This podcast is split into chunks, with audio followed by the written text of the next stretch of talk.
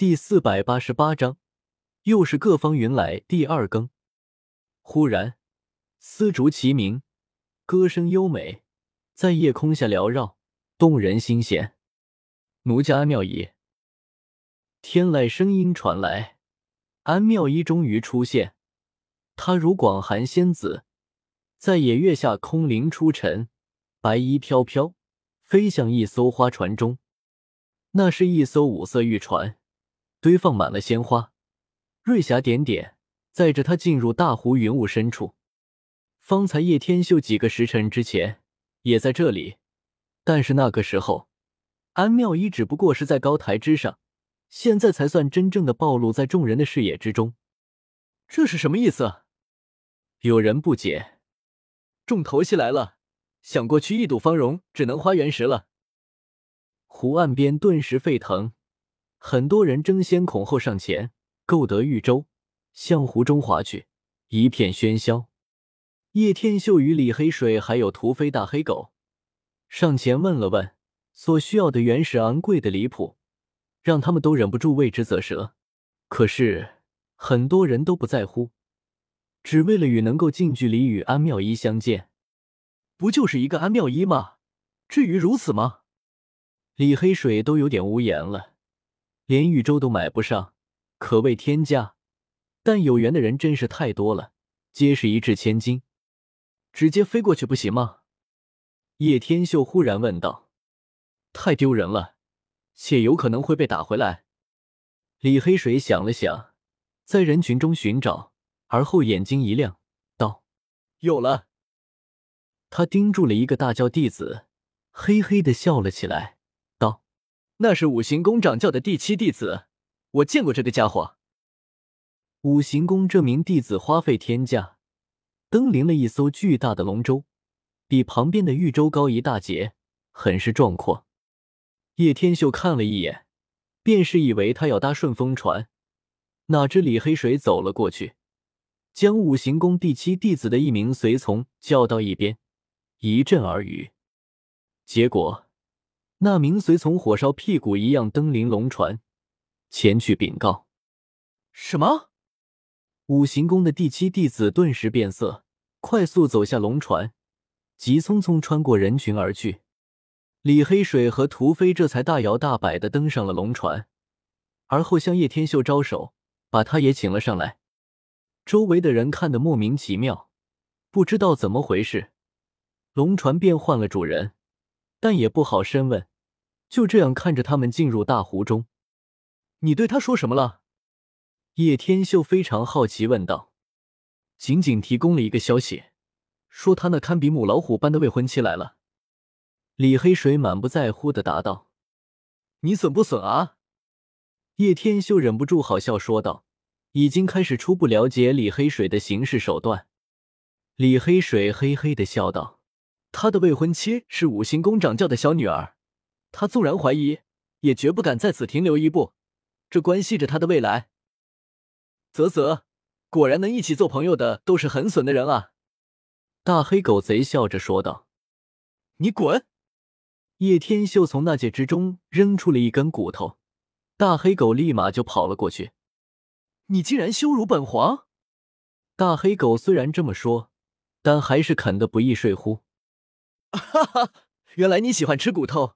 以后有的是方法治你这大黑狗了。屠飞像是发现了新大陆一样，兴奋不已。这骨头可不简单，是老子特意在三界商城买的。虽然不贵，但是非常有效。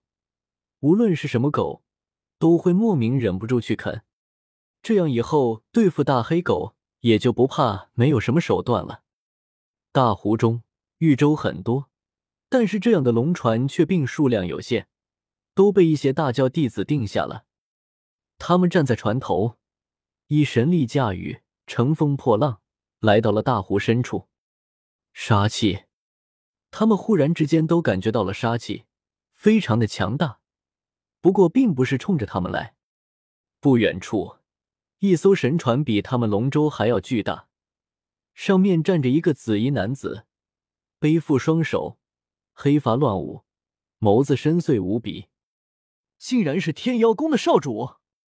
李黑水忽然惊道：“在其对面还有一艘金黄色的大船，同样极其宏伟，如一座楼阙一般，上面也站立着一个男子。他身穿一身黄金战衣，雄姿伟岸，皮肤呈古铜色，脸如刀削，长眉入鬓，显得英武无比。那不是北元黄金家族的传人吗？”屠飞嘿嘿的笑了起来，道：“不说朱圣地。”单是这两人来了，就会有好戏看。不久前，他们就大战了一场，都是超级大势力，与圣地平起平坐。李黑水低声笑道：“今晚坐等好戏上演。”那边亦有一艘龙船，比我们这艘要大得多，似乎是大夏的皇子。叶天秀则是望向了另一边。没错，那个白衣出尘的小尼姑也来了，真是有意思。竟然兄妹一起来这种地方，李黑水猥琐的笑了起来。远处，大夏皇子黑发飞扬，英姿勃发，神铁战衣绚烂夺目，九道龙气缭绕身体上，他如天地凌尘，极其神武。在他旁边，那个纯净的小尼姑，大眼睛乌溜溜的转动，对一切都很好奇，四处打量，很是纯真。来的人还真不少，叶天秀显然又注意到了一些所谓的老熟人。岸边，一头黄金神猴，通体璀璨，如神火在燃烧。一个白衣男子端坐在上，风神如玉，儒雅中带着一丝英气。有些人纵然站在茫茫人海中，也可让人一眼看出，他们像是上天的宠儿。想不引人注目都不行。江一飞，这个所谓的老熟人，自然就是江家的子弟。西月在南域时，把小婷婷与江老伯带走，迎回了江家。叶天秀对他印象极其深刻。黄金神吼踏月而来，四蹄踩在湖面上，通体璀璨。江一飞白衣胜雪，一人一吼。格外的的引人瞩目，像是神灵凌晨。这等人物一看就不凡，连李黑水都忍不住赞叹了起来。不多时，叶天秀他们来到了大湖极深处，薄雾缭绕，圣洁气息弥漫，湖水晶莹闪耀，像是来到了琼海。厉害人物来的未免多了一些。李黑水看向另一个方位，那里。